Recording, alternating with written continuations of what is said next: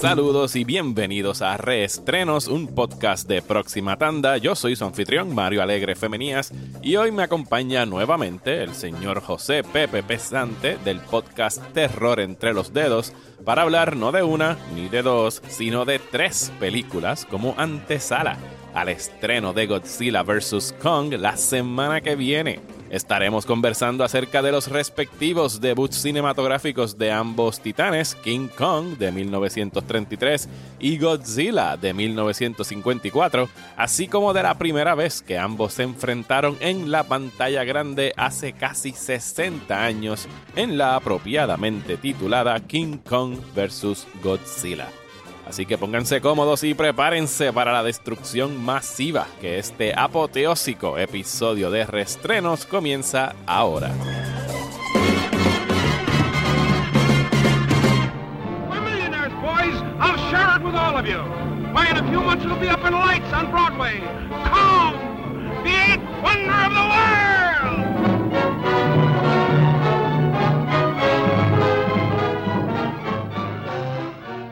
Saludos Pepe, welcome back a Reestrenos. Es un placer tenerte aquí. ¿Cómo estás? Gracias, Mario, gracias. Estoy todo, todo más bien, mano, tú sabes. Este, sorprendido de que. Una parte de mí está sorprendida de que todavía estamos en esto de la pandemia, ¿verdad? Y otra no, porque desde que empezó esto, yo decía, conociendo cómo es la gente, yo creo que vamos para algo. Y pues, desafortunadamente me dieron la razón. Pero, pero se está viendo un poquito la luz al final del túnel. Ya se supone. Sí, un que- poquito, un poquito. Ya estamos hablando de vacunas más, este, de una manera más, más eh, común, ¿no? Más gente está al tanto de lo que hay y eso. so, vamos a ver si salimos de esto pronto. Para ir a los cines, bendito sea Dios. Sí, por favor. Ya, ya sobrepasamos el un año sin ir al cine. Y si Sí, los sí. estudios siguen atrasando eh, películas, posiblemente yo sigo posponiendo mi regreso al cine. Porque. Sí, de la- hecho. Pero, pero nada, de, en la escala del 1 a la destrucción total de Tokio, ¿cuán pompeado tú estás con el estreno de Godzilla vs. Kong?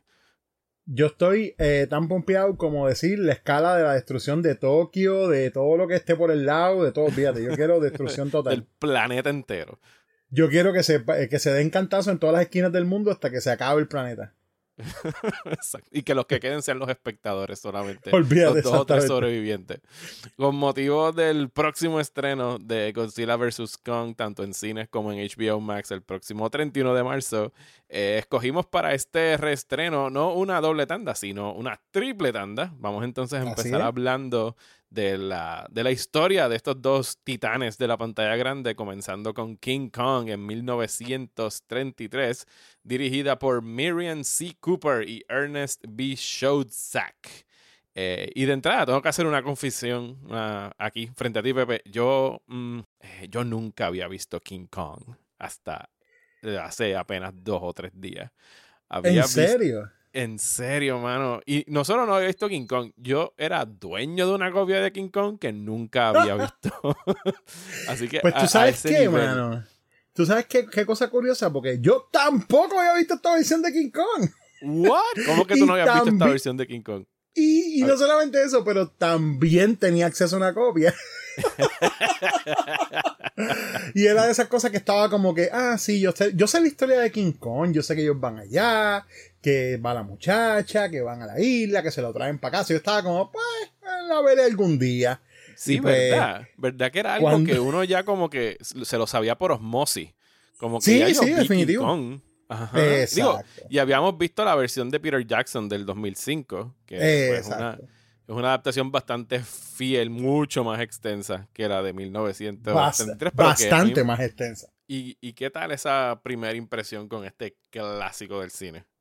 Brother, eh, la, la primera impresión fue, me sentí como que, am, ¿cómo se dice? Eh, abochornado de que no había sacado el tiempo para ver esta joya cinematográfica, porque de verdad es una joya esta película. Yo, que, yo quedé bruto, ¿sabes? Yo, viendo esta que- película de 1933, yo dije, pues ya yo, como, como dijimos, ya yo vi King Kong, yo sé de qué trata. Pero, mano, ¿sabes? La puse, eh, como te dije, en el fin de semana y dije, pues deja ver King Kong, ¿sabes? Cortita, whatever. Y yo creo que yo me... Yo lo que no podía concebir es que yo me transportaba a 1933 Y a mí esto me hubiese derretido el cerebro. ¿Sabes? Yo Mano, quedé es- bruto, bruto con, con los Exactamente, efectos yo pensaba. Yo especiales. Yo veía esta película mientras la estaba viendo y yo decía, ¿cómo debe haber sido la impresión de la gente en el 33 cuando vio esto? Porque estos efectos especiales están bien exagerados para el año, tú sabes. Es, es El stop motion está precioso, la manera en la que ellos mezclan el stop motion con el live action de la gente. I mean, obvia, o- o- contra obvio, estamos viendo versiones que están mega limpiadas y obviamente con todas esas limpiezas de digital y toda la cuestión de high def, pues tú ves la diferencia entre el pietaje, tú sabes, de stop motion y el de live action. Pero los sets, mano, los sets están brutales. Esa, eh, tú sabes, el, la, el, por decir, por, por, por eh, eh, falta de una palabra mejor, el scope tan grandioso que tiene esta película. Es, pues, de verdad que está bien impresionante. Me, me, me alegro que saqué el tiempo para verla gracias a tu invitación porque de verdad que me impresionó, me impresionó un montón. No, yo también estoy súper contento con haberla tachado de mi lista de la vergüenza de clásicos del cine que, que no ha visto. Y pues para que tengan un poquito de contexto histórico, esta película se hace en 1933, periodo de tiempo entre el 30 y el 33, 30 y 33, perdón, que se conoce como el pre-code de Hollywood. ¿A qué, ¿A qué se refieren con el pre-code? Pues que a partir del 1933, justo ahí raspando cuando estrenó King Kong, eh, Hollywood impuso un production code conocido mayormente como el Hays Code, que censura un chorro de cosas que no podía hacer alcohol, que no podían hacer escenas sugestivas. Eso fue algo que duró años en Hollywood, por lo menos hasta los años 50, 60 ya empezaron como a ignorar por completo el, el Hays Code, pero duró bastante.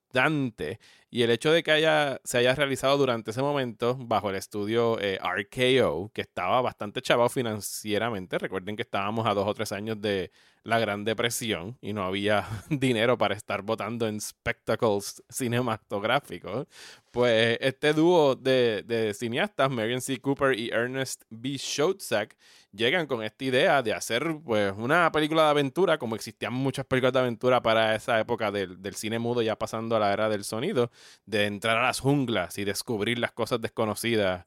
Eh, y en este caso, pues decidieron hacerlo con esta historia del, del gigante, del gorila gigante, que fue creado en su momento por eh, Willis O'Brien, que fue el animador de stop motion que hizo estas maravillas.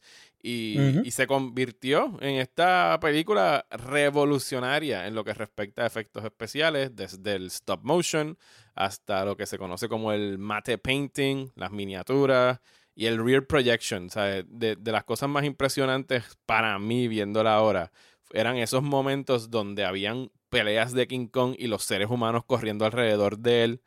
Y, Sí, o sea, sí, por eso. Eso es lo que me refería con la mezcla de la de lo que es el live action y, la, y, las, y las cosas de stop motion. Impresionante, de verdad. Impresionante. Sí, ¿no? y, y que yo tuve que buscar, o sea, porque había cosas que yo podía entender, bueno, eso es una miniatura, eso es stop motion, eso es un rear projection. Rear projection son como, por ejemplo, las escenas donde ellos están disparándole a este, creo que es el Stegosaurus, que están disparándole, que Ujú, está como sí. en el fondo, pues ahí los actores se paraban y proyectaban eso detrás de ellos, pero le daba como que esta, sensio- esta sensación de tridimensionalidad que para aquel momento era algo jamás antes visto, mientras que otros eh, tiros, como por ejemplo cuando está uno, cuando está el héroe escondido dentro de la cueva y la otra muchacha está en una esquina, pues lo que hacían era una doble proyección del negativo de Ujú. 35 milímetros. Ellos tapaban el área donde ellos querían después proyectar ahí al ser humano, grababan todo lo que era el stop motion y después volvían a correr la película por la cámara para grabar a los seres humanos interactuando con, con la bestia de, King Kong. En realidad era una cosa impresionante. Eh, todavía es impresionante. Yo me quedo bruto todavía viéndolo porque si, si estamos hablando de casi 90 años después, todavía hay cosas que, que yo vi y dije, no tengo una idea clara de cómo fue que hicieron eso. O sea, en su momento tiene que haber sido algo, como dije, para derretir cerebro. O sea, yo no, yo quisiera Sí, haber sí. sido, digo, no, a lo mejor no quisiera haber sido un niño en 1933, las cosas estaban bastante jodidas. A ver, Yeah. pero ima- imagínate tú ser un chamaquito de 8 o 9 años yendo al cine y ver esto, ¿sabes? Eso le vuela la Ah, que cabeza a qué, mano. cualquiera. De verdad que sí, de verdad que sí. Ah, Ahora que tú estás hablando sobre esos momentos donde tú dices, tengo que buscar si son, o sea, cómo fue que lo hicieron o qué. A mí me impresionaba la manera en, no solamente como, ¿verdad? Como estaba hablando de esa mezcla entre live action y, lo, y el stop motion, pero la manera en la que ellos editaron para que ambas partes, eh, eh, ¿cómo se llama? Como que ambas partes se, se, como que contribuyeran, ¿no? Hay unas escenas donde Con está cogiendo a la actriz, ¿verdad? La, ajá. Eh, Anne Darrow, ajá. So, es como, o sea, un truco de magia. yo lo, yo lo vi, exacto, un truco de magia, exacto, yo lo vi, yo, yo te, lo, te, lo, te lo digo, yo pausé la película y yo dije, espérate, ¿cómo rayos hicieron esto? ¿Entiendes? ¿Cómo ellos hicieron esto? Eh, está, está básicamente seamless, o sea, es una, es, de verdad un logro de no solamente de, efectos visuales de a nivel de stop motion y todas las cosas que hemos hablado, pero de truco, de, o del, del, truco, de la mezcla de todas estas cosas y cómo, cómo todos estos elementos interactúan para que se sienta al final del día como una historia que sobrepasa incluso el, el típico eh, exploitation de, ¿verdad? De, de, una, de, una cosa fantástica, como en este caso sería el, tú sabes, el mono gigante, este, o bueno, gorila, no es un mono, pero, este, eh, tú sabes, sobrepasa eso a convertirse en una historia que, que termina siendo, tú sabes, una crítica a tantas cosas de la de sociedad americana de una manera, tú sabes, porque porque porque habla sobre el sensacionalismo y lo y la lo, tú sabes, la, los límites que están dispuestos a llegar a, a sobrepasar la gente este eh, para, para, lograr esas cosas. Hace unos comentarios también sobre imperialismo y raza que están también interesantes verlos desde el crisol del 2020 de 2021, tú sabes. Este... incluso hay argumentos de que cuando tildan a la película, digo, y para esa época, hello, son películas de los años 30, eh, que hay, hay, críticos que la han tildado de racista por, por supuestamente darle esta lectura de que era una crítica de la relación entre las razas que no podían juntarse, viendo a los africanos y a King Kong como el hombre negro y a ella como la mujer blanca y como eso era un tabú, que en realidad ya estás como que ahí tú estás reaching, pensaría yo, eh, para esa interpretación. yo, no sé si yo, yo no sé si reaching, yo entiendo tu punto, yo no sé si reaching porque últimamente yo, tú sabes, viendo los siglos de, de esa interacción racial en los Estados Unidos, presentados específicamente en los medios, eh, se hace, eh, cada año que pasa es más difícil uno no ver estas cosas, tú sabes, uno no ver estos reflejos de cómo, de cómo estaban pintando estas relaciones raciales en, la, en los medios. Este, sí, no, no, y, y, obviamente los personajes aquí de, que no son africanos, porque son, están en una isla en el medio del Pacífico, eso fue mala de mi parte de escribirlo como africanos, pero los nativos de la isla, que son todos personas de raza negra, eh, sea, en, ese, en esa época en Hollywood, desde antes de eso, habían películas abiertamente racistas, ¿sabes? Desde Birth of a Nation y por ahí para abajo, donde los personajes negros eran caricaturas. Y aquí también lo son. Pero lo que, mm, lo que quiero decir con esto es que no eran, ¿sabes? Por lo menos yo no pienso que estaba siendo intencionalmente ofensivo en, su, en, la manera como lo estaban presentando. Ah, sí, no, no. En ese sentido sí estoy de acuerdo. De hecho, a mí, si vas a hablar de algo, de algo eh, abiertamente racista, por decirlo así. Nada, tres años antes de esto había salido un, un eh, ¿cómo se llama? Eh, un mockumentary, uno de los primeros mockumentaries, que se llama Ingagi. Que, sal, que de hecho lo mencionan en la. Ingagi lo mencionan en la. en el documental de eh, Horror Noir que está en Shutter. Que habla sobre la, la influencia de la, de la raza negra en, la, en el género del horror. Porque precisamente es una de esas primeras películas que es, básicamente uno de los primeros racial exploitation films con la cuestión de, eh, de, de como insinuar que los hombres negros tienen sexo con los gorilas, tú sabes, y salen este eh, mutaciones y cosas así. Es una cosa como bien lurid y bien como, oh my god, sí, esa gente, que esa gente está locos allá en la jungla, tú sabes. Y pues por lo menos esta película, eh, si, le va, si, si uno le puede dar crédito entonces a una cosa King Kong, es que eh, tú sabes, con, una que otra caracterización, yo siento que, que la cuestión racial, la que está, la que está, me refiero explícita, ¿no? En la película, está bastante, bastante progresiva para el, para el tiempo, ¿tú me entiendes? Porque incluso, hay, y no solamente la racial, pero incluso la, hay una cosa que pasa en la, en la introducción, ¿verdad? De, o el personaje, vamos a decir como que uno de los personajes principales, que es el que mueve eh, eh, básicamente la trama, que es el, que es el director de cine, este Carl Denham.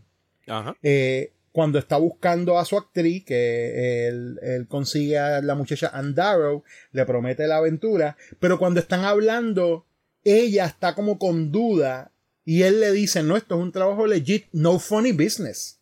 O sea, incluso para ese, para ese momento ya están hablando del director y productor Scummy que lo que quiere es acostarse con sus actrices y no, tú sabes, y no hacer el trabajo de filmar la película. E, y, y, y, ese momento donde él le dice, no, no, no, eso no es lo que yo estoy buscando, estoy buscando una persona que actúe en mi película.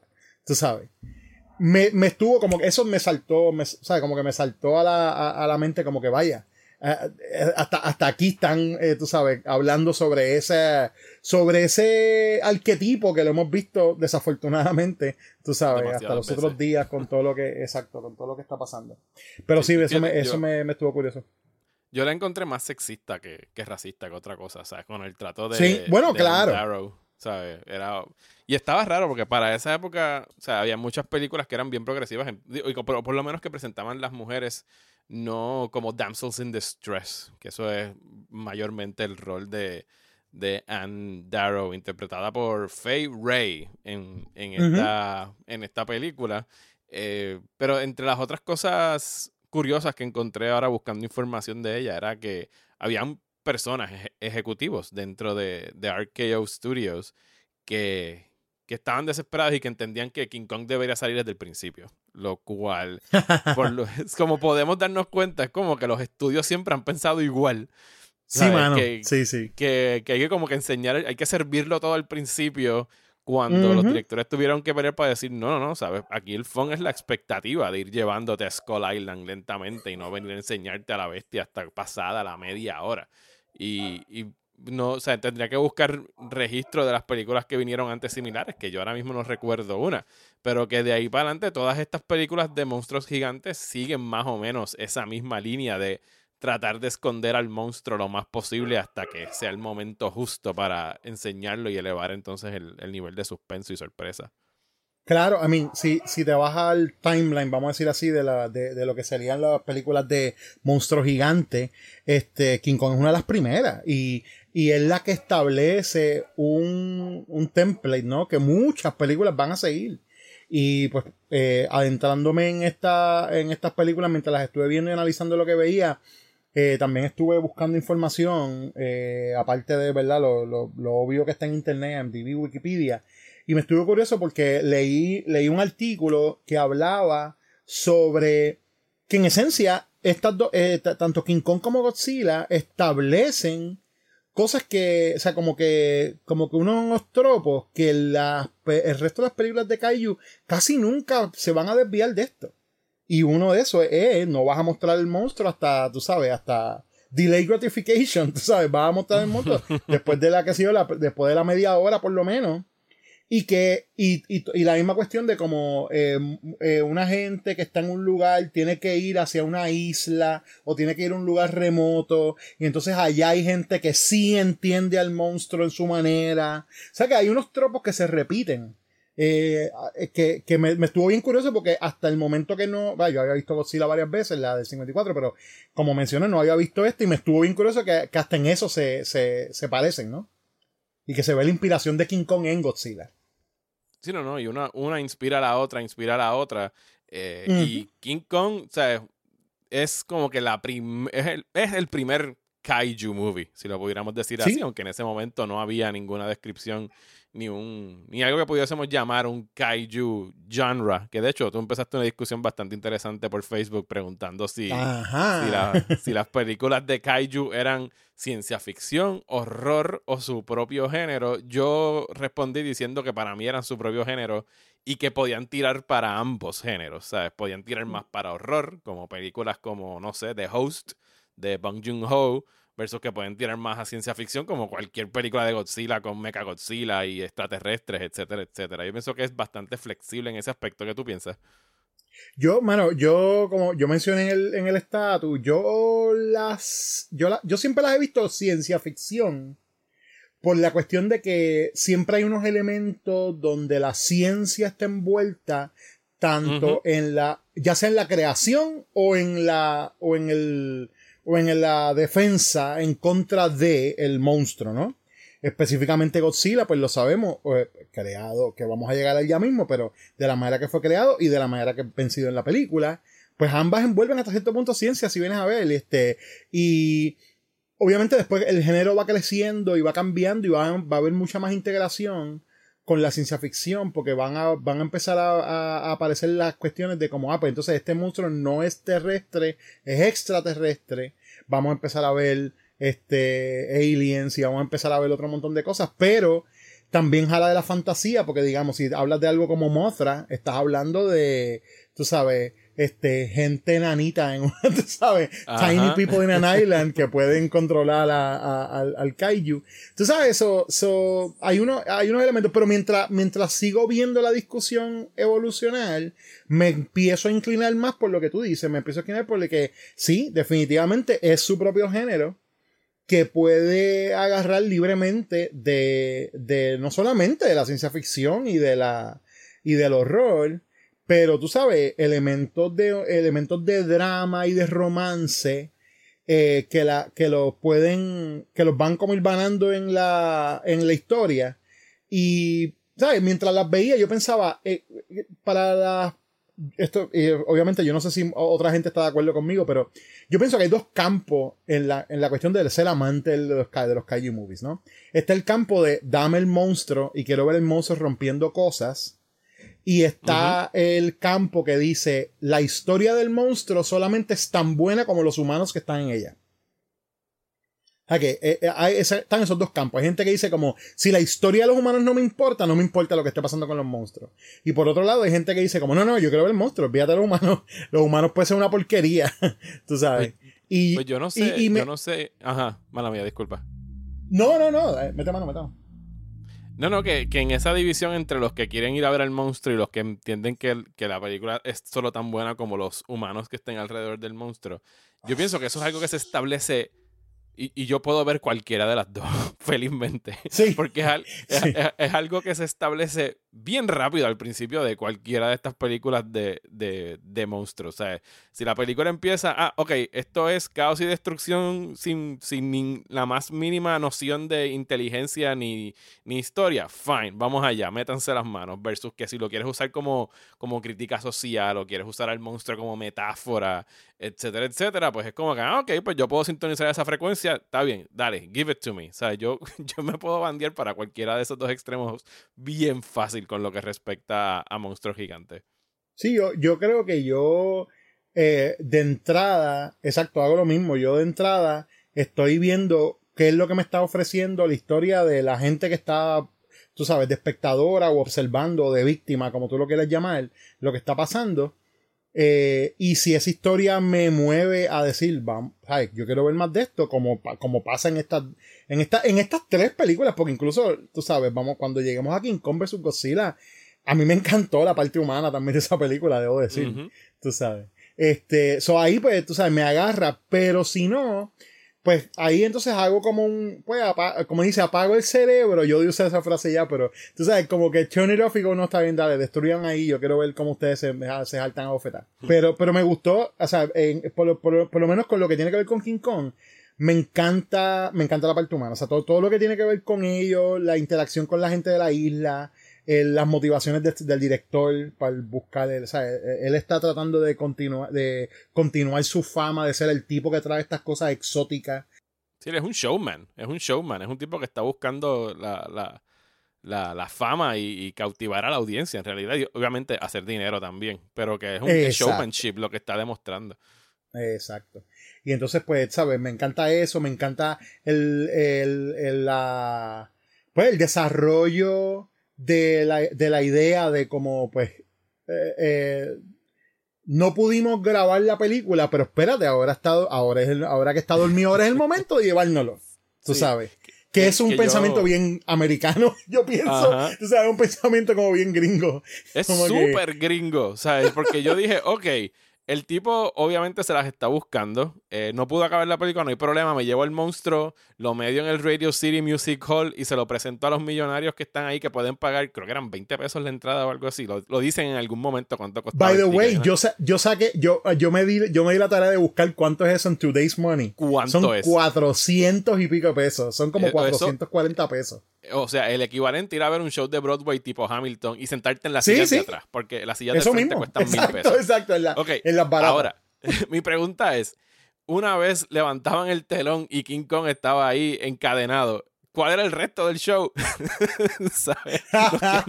Me quedé con la duda si iban a salir como que las Rockets, iban a bailar frente a King Kong, ¿sabes? ¿Qué, Sí. qué rayos iba a pasar con King Kong después? ¿Iban a dejar Bueno, encadenado yo- ahí o, o el show duraba cinco Yo minutos? creo que, yo creo que no había un plan mayor, aunque bueno, obviamente él tenía, él tenía a la, a, a Andaro allí en parte como tú dices, como la carnada, como quien dice, como para mantener al- a, a- a- a King Kong como en check, tú sabes.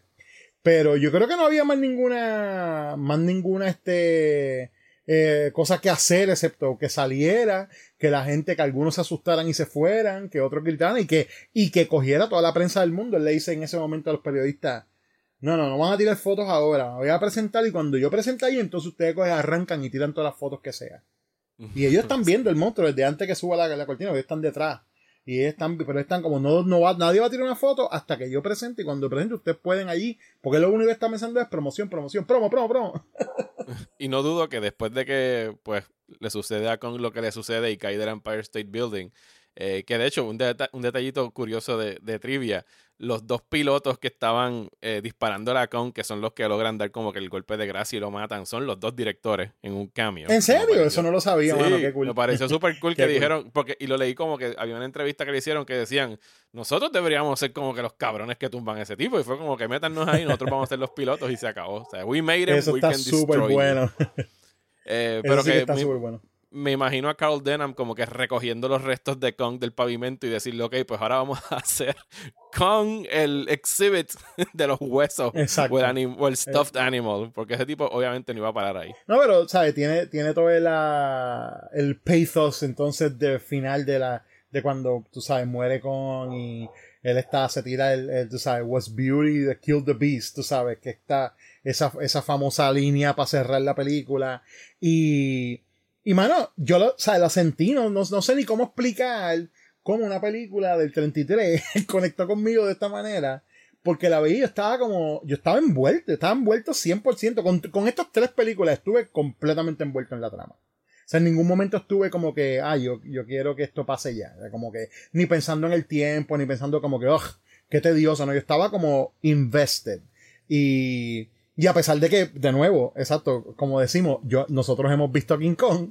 Tú sabes, yo decía, cuando, cuando estaban atacando los, los aviones, para mí fue como emocionante y todo, tú sabes, verlo, yo estaba como, anda, digo, no emocionante de que yo estuviera como, maten al mono, sino, yo estaba como, anda, está en peligro, tú sabes, está en peligro. Maten al mono es lo que yo voy a estar gritando cuando vea Godzilla vs. Kong la semana que viene. Chúpense esa, eh, Team Kong.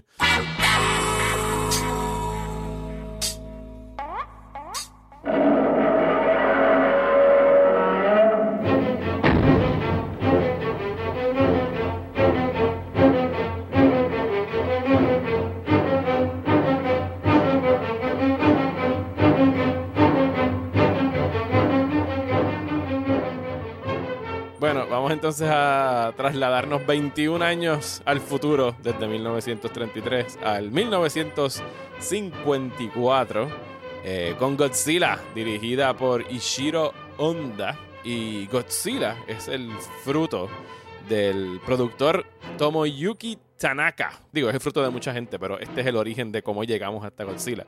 El, el productor Tomoyuki Tanaka se inspiró en el éxito que tuvo la película The Beasts from 20,000 Fathoms, junto, y esto no es puro accidente, al re-release, al reestreno que tuvo King Kong en 1952 cuando hizo más dinero del que hizo en su estreno original, que fue alrededor de 5 millones alrededor del mundo.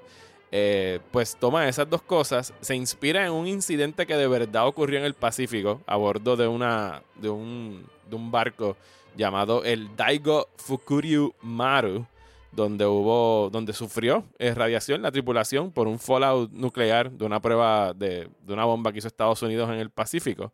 Y entonces dice, pues yo voy a mezclar, a mezclar todas estas cosas, yo estoy apostando a que los monstruos, ¿sabes? Ahora de verdad como que van a coger impulso en esta década.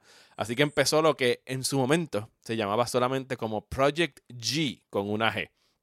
No, The Giant, porque era algo de, de gigante. Y entonces, pues busca la ayuda de Eiji Tsuburaya. Tsuburaya es para los conocedores de todo lo que tenga que ver con kaijus. Es el padre de lo que se conoce como tokusatsu, que es un término japonés para referirse a cualquier película o serie de televisión que tenga un, un heavy use de efectos especiales, entiéndase Ultraman, cosas como los Power Rangers y por supuesto los kaiju movies como Godzilla.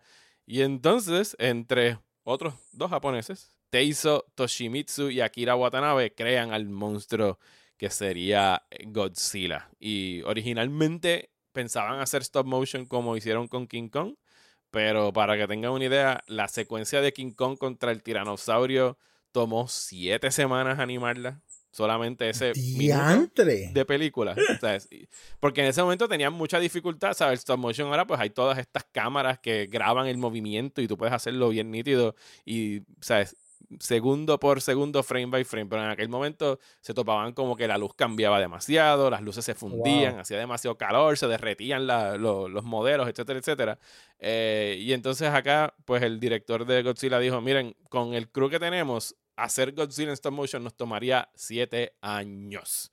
Así que de ahí nació la creación de lo que conocemos como el el bodysuit, el giant rubber suit, el man in a suit de, de, Godzilla. Y pues A Classic Was Born. Tú y yo ya habíamos visto esta película, pero no sé si tuviste chance de revisitarla ahora o te fuiste con ella de memoria, pero ¿qué tú has pensado de Godzilla? No, la, la, vi de nuevo y no solamente la vi de nuevo, también de, de ñapa vi Godzilla King of the Monsters, la versión americana. Cuéntame de esa versión que yo nunca la he visto. Pues mira, mano, para empezar con Godzilla la original, ¿verdad? Yo siempre, o sea, la, había visto en otras ocasiones, pero de, pero de nuevo, con lo mismo que me pasa con Kong, tuve un análisis bien diferente de ella ahora para poder hablar eh, de ella contigo. Y me, me sorprendió lo, pues como que lo, lo emocional que esa película, o sea, una película que hay mucha emoción envuelta, mucho, mucha emoción cruda tú sabes, la, la, manera en la que se captura el dolor de esta gente al perder el, eh, tú sabes, todo, su livelihood, su familia, sus cosas, con, el, con la llegada de Godzilla, tú sabes, definitivamente es una cuestión bien eh, de, de, catarsis para los japoneses por las pérdidas de, la, de, la, de las bombas atómicas en la Segunda Guerra Mundial. y, iban 10 años, de menos, 9 años de Hiroshima y Nagasaki.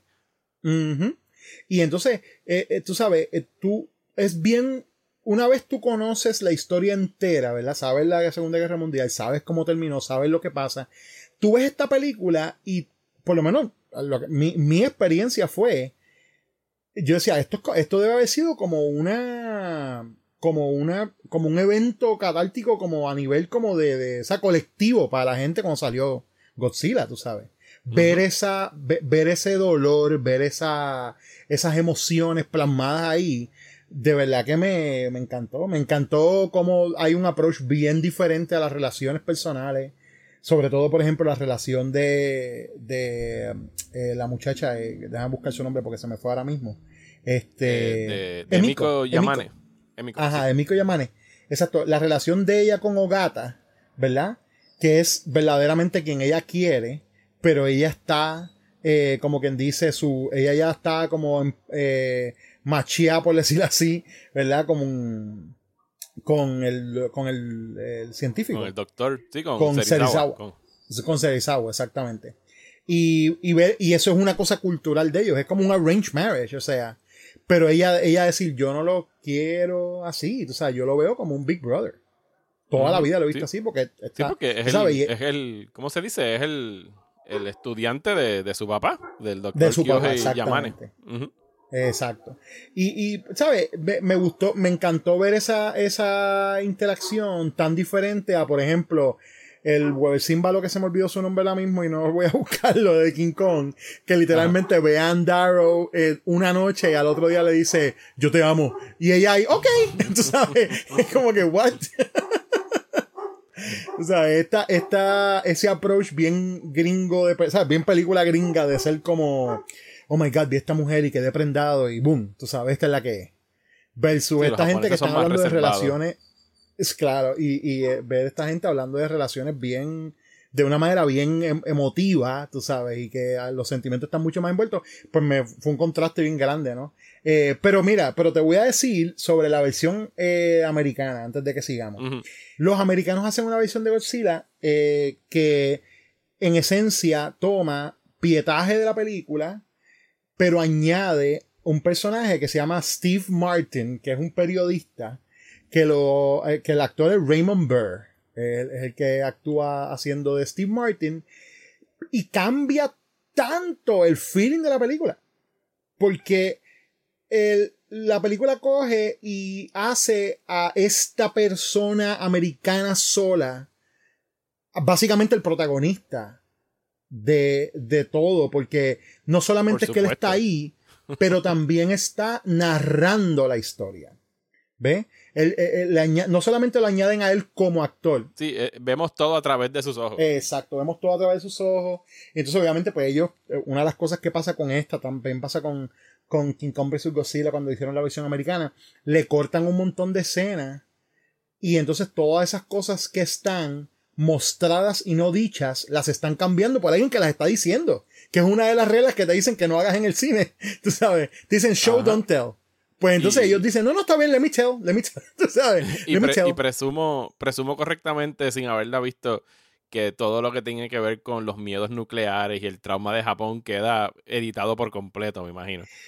Bueno, definitivamente el, ah, el, el tema está ahí, pero no es la no tiene la importancia que tiene en el en la versión original. Sí, ni el peso, porque ni el, peso, el, peso, de, la versión japonesa es, lo vemos reflejado en el rostro de, ese personaje del doctor Kyohei Yamane, interpretado por Takashi Shimura, que él le tiene pánico y respeto a Godzilla.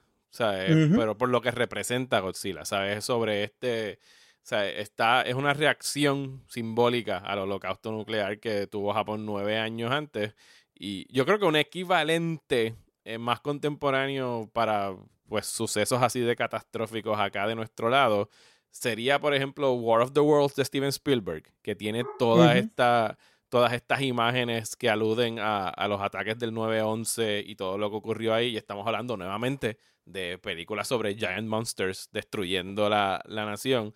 Pero que de, la misma manera, de la misma manera que Spielberg eh, pues rodó todas esas escenas donde vemos a la gente cubierta en cenizas cuando la gente quedaba destruida por los rayos de, los extraterrestres, pues aquí Japón estaba lidiando con los traumas de la, de la Segunda Guerra Mundial a través de un monstruo que representaba sus mayores miedos y cómo la, carrera por seguir eh, creando estas armas de destrucción masiva alrededor del mundo eventualmente iban a crear un monstruo del tamaño de Godzilla que nos destruiría a todos tan solo con aparecer en una costa y, caminar por encima de nosotros. Exacto. Una, una, de las cosas que cambia bastante en la versión americana eh, también son cosas de storytelling específicamente que me hacen que me guste un poquito menos.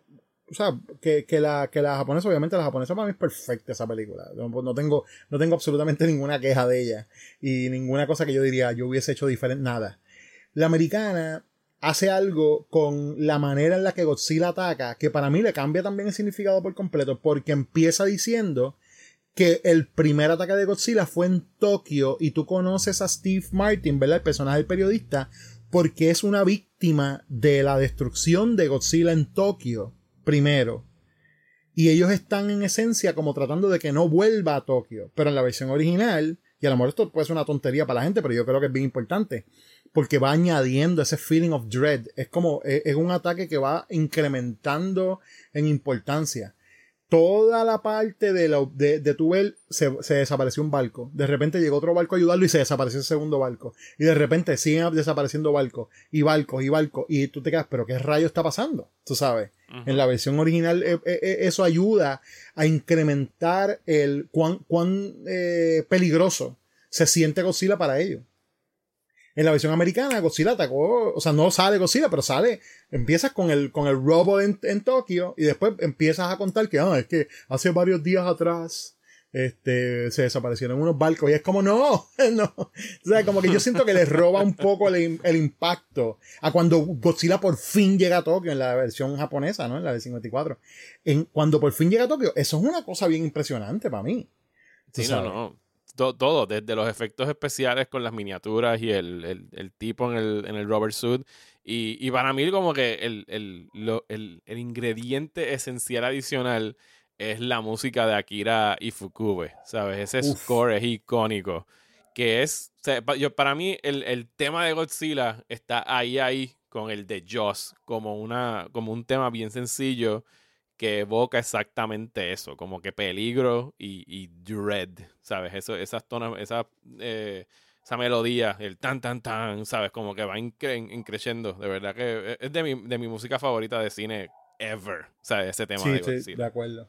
De acuerdo, es, es un temazo y, y, y, de verdad que, que ya cuando sale en la película, o sea, tan pronto tú empiezas a ver este Godzilla y empieza la música, te transporta como que a este, a este lugar específico de, ¿sabes? Ese momento específico donde la estás viendo, ya sea por primera vez o cuando la, ¿sabes? Cuando la, está, la estás, este, pues precisamente disfrutando, tiene esa, ese feeling de como que hay como una tristeza en el, en el, en ese tema, la manera uh -huh. en que cambia los acordes, pero también hay un feeling de como que, de es casi como si estuviera como rallying a la gente, como no, no, nosotros vamos a ganarle esta cosa, tú sabes. Uh -huh. Se siente y, y, se siente inspirational y a la vez se siente triste, no sé, así como lo como siempre lo he escogido. Y fue una película que pudiera decirse que estaba ahead of its time in more ways than one, no solo en términos de efectos especiales, sino de cómo estaba utilizando este monstruo para hacer una analogía con algo que de verdad sucedió y que te invita como que a reflexionar y a pensar,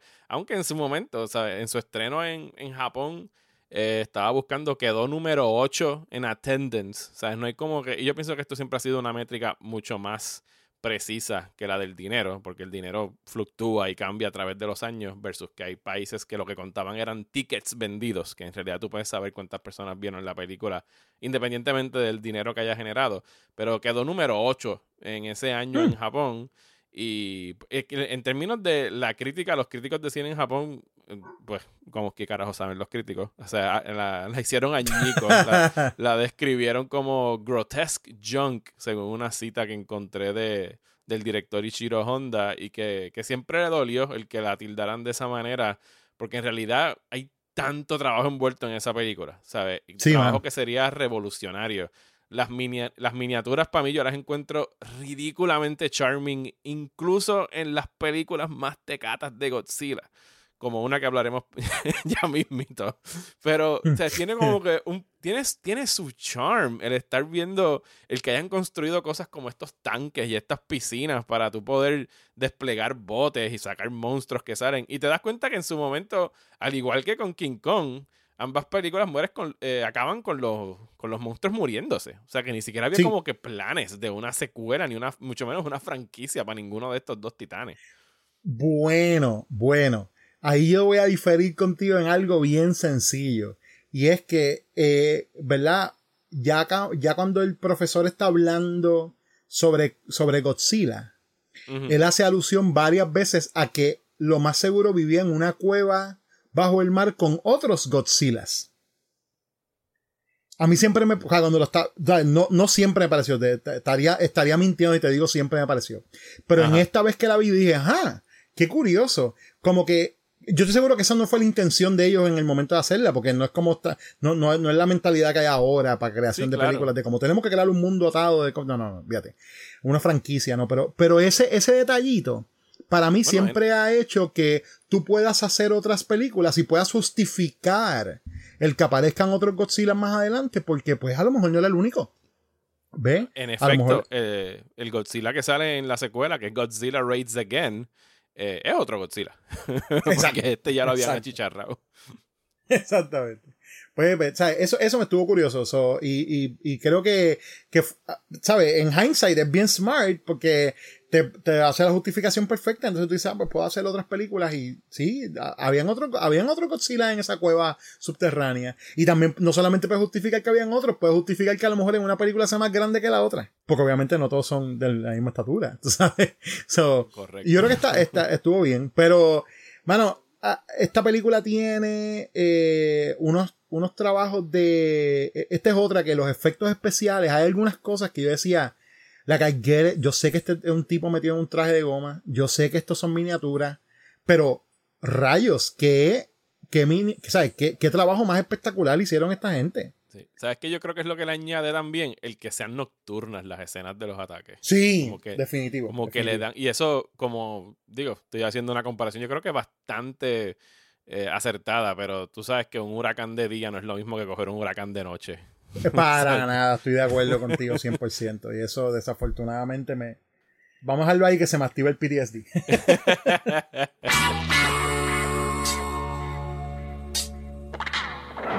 King Kong versus Godzilla, heading for their colossal collision. See Godzilla destroy an entire army.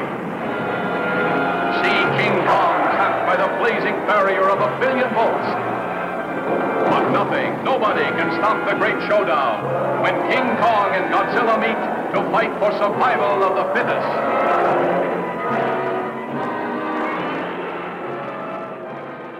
Antes de que Godzilla y Kong se midieran este año, eh, ya lo habían hecho anteriormente en 1962 en otra película del mismo director de Godzilla, Ishiro Honda. Eh, sale siete años después de Godzilla Raids Again, que en esa fue la primera vez que Godzilla peleó con un monstruo, no fue en King Kong vs. Godzilla. Allá peleó con Augurius o algo así se llama, que él no me acuerdo exactamente pero era como esta tortuga con cuernos media extraña que no tuvo mucha popularidad en el Kaiju Universe eh, japonés. Otros se, se impusieron por encima de él rápidamente. Pero que gracias a esta película, que al día de hoy, hablando de, una vez más, de, de venta de boletos, o sea, de cuánta audiencia lo vio versus cuánto dinero hizo, al día de hoy, según lo que estaba encontrando en internet, sigue siendo el estreno de Godzilla con el mayor número de audiencia ever. Fue este encontronazo entre King Kong vs. Godzilla de 1962 y que posiblemente sin este éxito a lo mejor no hubiésemos tenido una franquicia pues tan prolífera de, de Godzilla durante los 60 y 70 porque esto fue la película que convenció al estudio Toho de tirarle todos los chavos que pudieran a Godzilla. Exacto. Eh, es súper loco porque si tú, si tú lo piensas de esta manera es, sin King Kong no hay Godzilla. Ajá. Sin la versión, sin la versión americana de Godzilla, no hay fama de Godzilla a nivel mundial, que eso es una cosa que también tenemos que mencionar. a pesar de, la la- gen- de- de las cosas inferiores que tenga la americana, la americana es la que se, la que se eh, distribuyó por el resto del mundo. De hecho, la japonesa y- yo entiendo que no se exhibió en Estados Unidos como hasta el 2004. Exactamente. El estaba, estilo. estaba bien escaso y no había manera de ver la original hasta el 2004. Tú sabes que, que entonces no solamente pasa que sin King Kong no hay Godzilla y sin la versión americana de Godzilla no hay fama de Godzilla, pero King Kong vs. Godzilla que mezcla al americano contra el japonés es la película que convence al estudio de decir, espérate, aquí hay una franquicia que puede seguir. Y, y, incluso el origen de cómo esto se da está atado a King Está súper loco y me da hasta tristeza, porque lo leí y me dio, me, me dio hasta tristeza con el tipo. Esto comenzó como un outline de una historia concebida por Willis O'Brien. ¿Se acuerdan que hablamos de él al principio? Él es el, que, el, el animador de Kong en stop motion. Eh, y él tenía una idea de que King Kong, no pregunten por qué, no hace falta tener razón ni, ni, ni excusa para hacer esto, pero King. Kong iba a pelear contra un monstruo gigante de Frankenstein. ¿Por qué? Yes. Porque sí, porque fuck it, porque why Claro not? sí. Eh, y entonces O'Brien le da esta idea a John Beck, que es un productor de cine, quien a su vez le da la idea a Toho. Y Toho, hace esta película, quitan al monstruo de Frankenstein y la hace por sus cojones. Y dicen, pues vamos a tomar la idea y vamos a dejar a King Kong y vamos a meter a, a Godzilla y para el carajo Frankenstein. Y pues O'Brien nunca recibió regalías, ni créditos, ni, ni nada por el estilo. Hubo un intento de hacer como una demanda que no procedió. Eh, y pues, mano, son de esas veces que le dan la puñalada al artista y el estudio se queda con todos los chavos. Es una injusticia, pero pues así de, así de piratas son en, en los estudios de, de, cine. Pero, pero sí, entonces tenemos a King Kong vs. Godzilla en 1962. Y la trama de esta película sí que es una loquera, porque se inspira en, en una guerra, entre comillas, que hubo en Japón en 1962 entre los canales de televisión por ratings una cosa donde los canales y todos los que los anunciantes se tiraban estos stunts ridículos, que en realidad explica mucho sobre la televisión japonesa, incluso en el presente. Eh, que es así como. Completamente bien, de acuerdo. bien estrabombótica con los programas más raros que uno se puede imaginar. Cada vez que yo veo un clip de un programa y es mínimamente extraño, dijo, eso es un show japonés. Y efectivamente es un show japonés cuando busco más información. Pues la trama de esto gira en torno a una cadena de televisión que la, eh, ¿cómo es? la farmacéutica que se anuncia en el programa, ellos quieren como que ganar la competencia de ratings y, se enteran de que encontraron a King Kong en una isla y dicen, pues para el carajo, búsquenme al King Kong ese, que yo lo voy a poner aquí a hacer anuncios en Japón para conseguirle ratings al sponsorship que tenemos aquí. That's it. Esa es la, la premisa para poner estos monstruos a pelear porque de repente Godzilla llega porque eh, un barco golpea el iceberg donde estaba congelado desde Godzilla Raids Again en el 1955 creo que fue y eventualmente se van a encontrar en, Japón y se van a entrar a los puños. The Exacto. Sí, bueno, I mean, ah, pasan unas cosas más locas todavía, porque es como que el de, oh, la, el de la farmacéutica, de la manera que llega con a esto, es más como que el de la farmacéutica ah, conoce un tipo que estaba haciendo unos estudios y descubrió la isla donde está con. Entonces, eh, o bueno, ellos no saben qué es con, ellos dicen un evil spirit, hay un evil spirit ahí es, malévolo. Y entonces, pues él de la farmacéutica está loco porque, porque los ratings mejoren. Obviamente para a hacer chavos, I guess. Este, y manda a esta gente que vayan allí y averigüen qué es lo que hay y tráeme algo. Tráeme algo de allí que sea un stunt gigante, ¿no? Y entonces cuando van allá, lo que está allá es con. Y, y es bien, es bien loco porque es como, es como todo, la, la drama está súper, súper algaro. Ellos tienen unas frutas que lo hacen dormir y entonces él se bebe el jugo de la fruta y se duerme y ahí es que ellos aprovechan y lo montan en exacto lo montan en una balsa y se lo traen para Japón. De hecho pues, eso, de, la manera que lo montan en la barcaza esa es bien similar a como lo vemos en el trailer de, de Godzilla vs. Kong. Así que hay un hay un homage ahí bastante claro sí, hay un homage. original. Sí. Eh, eh, hermano mira yo te voy a decir una cosa. Esta eh, una cosa que a lo mejor no mencionaste ahorita, pero que la gente debe saber, sí, la versión japonesa es una comedia. O sea, es un kaiju film, pero tiene comedia, lo tiene a propósito y está ahí en el personaje del, del, de la farmacéutica, este, y está, tú sabes, en las interacciones entre muchos de ellos, incluso en la pelea entre Kong y, y, Godzilla hay comedia. y, es la que empieza con, porque Godzilla Raids Again se asemeja más en tono al original, aunque a que es más doom and gloom, Godzilla viene a destruirnos, ¿sabes? Japón se jodió. Versus que esta es la primera que como que establece el tono de lo que serán las películas de Godzilla por el resto de la década, que son más tongue in cheek, más silly, eh, más tontitas en términos de dos monstruos poniéndose en bimbazos durante 80, 90 minutos. Sí, porque esta película es la que también todo, ah, o sea, aquí fue el, comienzo de que todo dijo, nosotros necesitamos ampliar el público que ve esto y ellos empezaron a ver los niños como este es el, demográfico. La gente más joven, ese es el demográfico que nosotros queremos seguir y por eso es que las películas se van poniendo muchísimo más, exacto, como tú dices, tontitas, están bien eh, este, eh, dirigidas a niños en sus tramas y entonces ahí viene Jet Jaguar y van a aparecer, tú sabes, va a aparecer después este la tradición de los Kennys, como le dicen, ¿verdad? de los, los, los, niñitos japoneses con, con su eh, ropita de escuela que se pueden por alguna manera comunicar con el kaiju, tú sabes, telepáticamente o lo que sea, o, o, es simpático el niño en la, en Mystery Science Theater, se lo tripean acá rato los Kennys. Este, cada vez que, cada vez que de Rift una película de esa así de, de Kaiju, ¿verdad? Y de hecho, ellos, ellos, ellos hicieron varias de las de Godzilla de las malitas de las que después se pusieron, y no de malitas, porque todas son entretenidas, pero de, la, de las que se pusieron bien silly, ellos hicieron riffs de esas.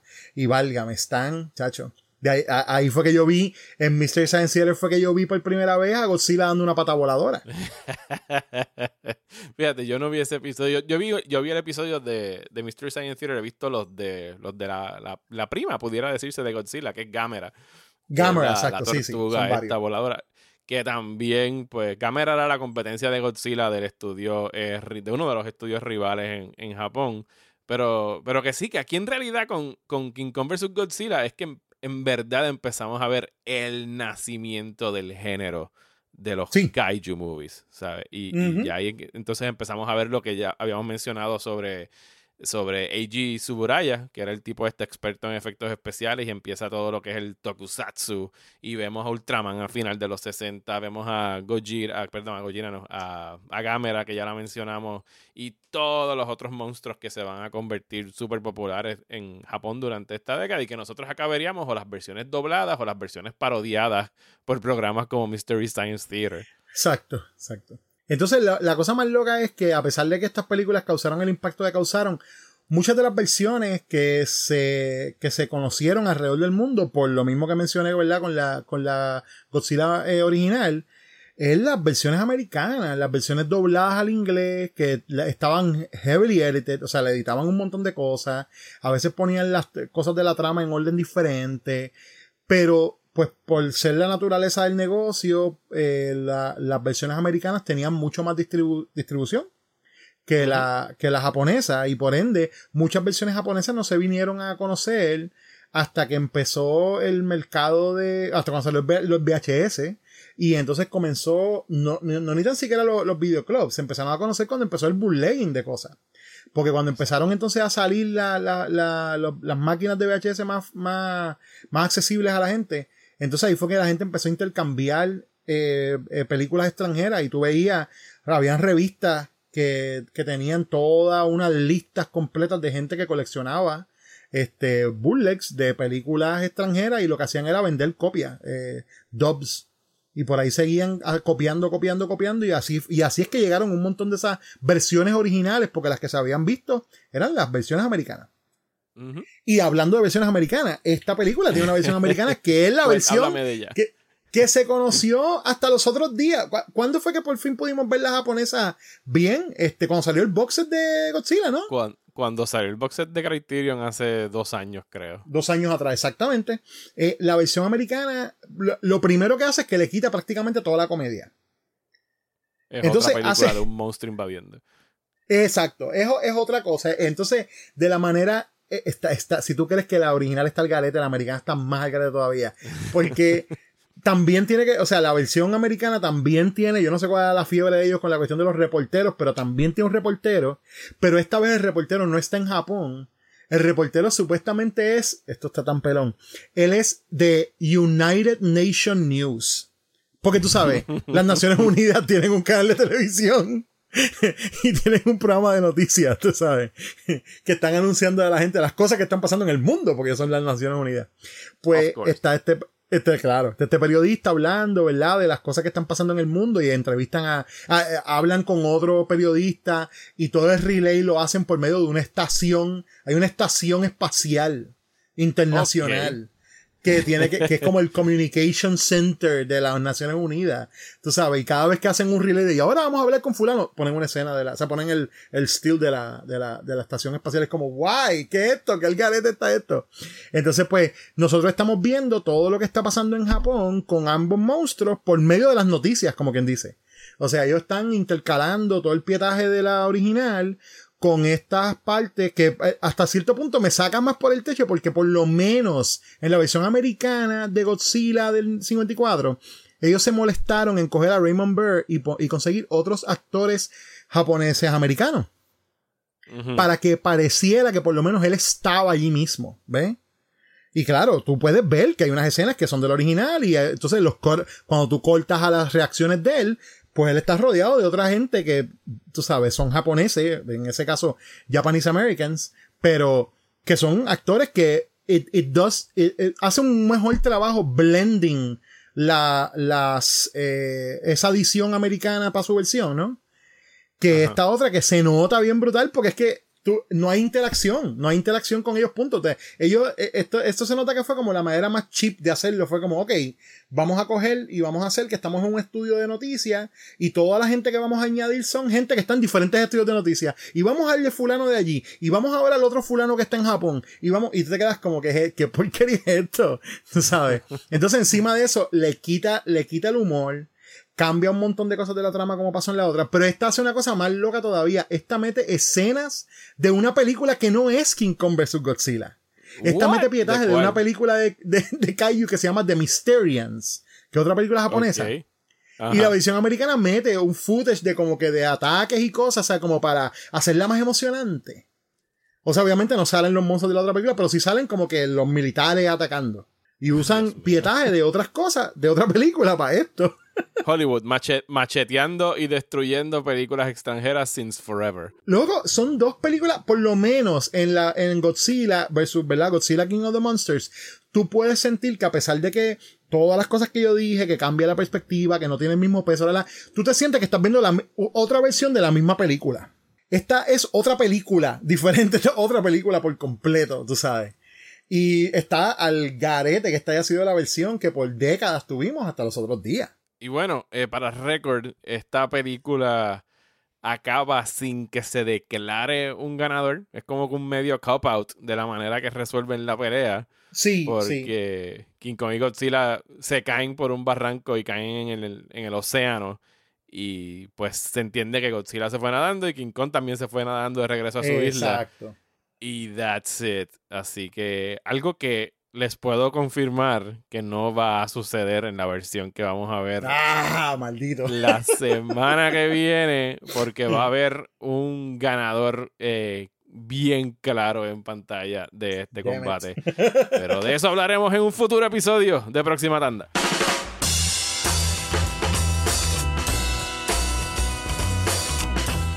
Loco por verla, mano, loco por verla. Este, y no, no sé, no sé, este, hay mucha presión social porque escoja un lado. Tú sabes, tengo todos los días gente diciéndome, no, Team Godzilla, no, Team Kong, y yo estoy como, Hay gente como que si, tú- como si necesitaran tu voto, ¿verdad? Necesitan tu voto. Sí, yo no entiendo. de verdad que no entiendo, pero por eso dicho, estoy, hacho, estoy loco por verla, mano. so, tú sabes, ya estoy priming myself y aquí, yo ya después de haber visto estas tres, ya hice una lista de, la, de, de mi Kaiju Week de aquí a que salga la otra. Va a ser un Ujú. steady diet de Kaiju movies por ahí para abajo.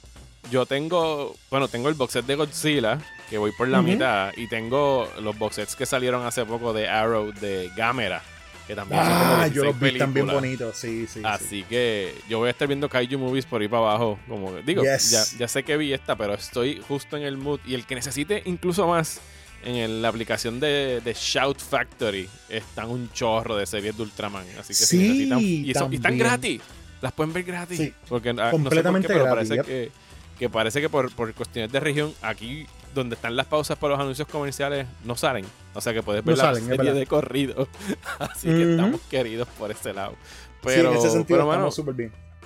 fue, fue un tripeo en realidad revisitar estas películas y ver King Kong por primera vez para propósitos de este podcast. Sí, Eh, y pienso, o sea, eh, quedé encantado con King Kong. Qué bueno que la vi. Eh, como siempre, siempre estuve maravillado por Godzilla y viendo King Kong vs. Godzilla me la tripié bastante, ¿sabes? Pero, o sea, yo sé que es un acquired taste de estas películas de dos tipos jugando lucha libre básicamente en, esta, en estos escenarios hechos de miniatura.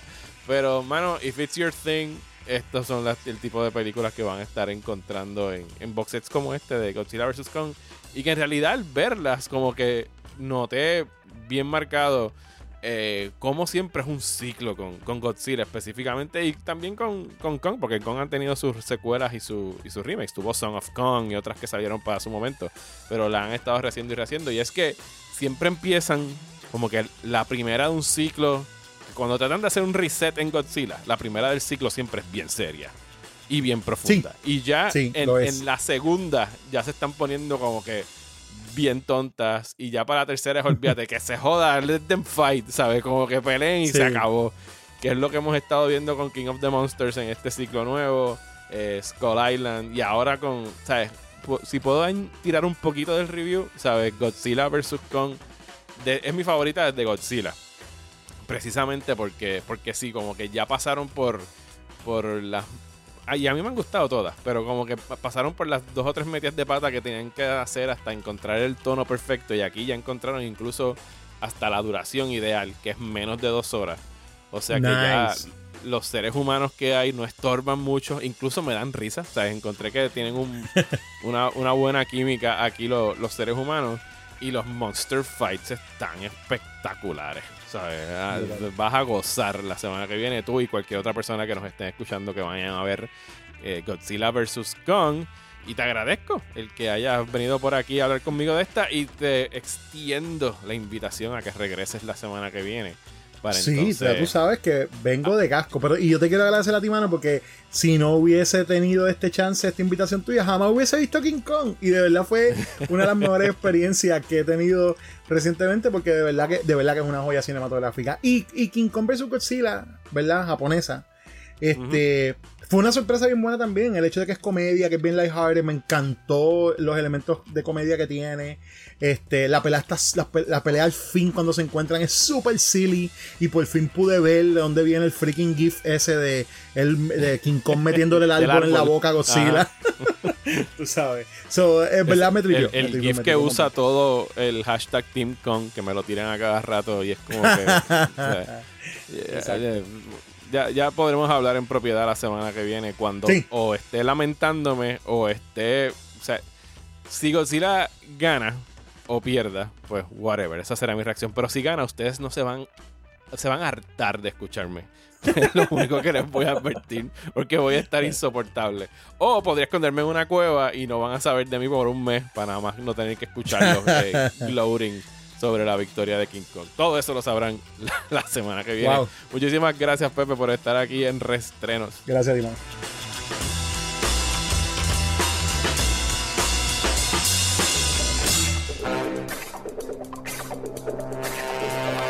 Muchísimas gracias a Pepe por decir que sí cada vez que lo invito aquí a Restrenos. Y ya saben, el señor Pesante va a estar regresando la semana que viene para hablar de Godzilla vs. Kong en el podcast regular de Próxima Tanda.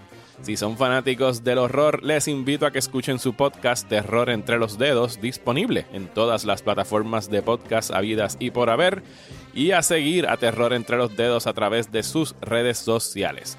Les recuerdo que este y todos los podcasts de Próxima Tanda son traídos a ustedes gracias a su productor ejecutivo Angelo del Valle y decenas de otros patrocinadores como él que mensualmente se mantienen suscritos a mi página de Patreon. Si te gustó lo que acabas de escuchar, te invito a que me apoyes visitando patreon.com slash Mario Alegre y a cambio de tu suscripción estarás recibiendo recomendaciones semanales de series y películas para ver en streaming, acceso al servidor de Discord de Próxima Tanda, donde podrás compartir a diario con otros cinéfilos como tú, además de poder escuchar los podcasts exclusivos de Patreon, entre otras recompensas adicionales.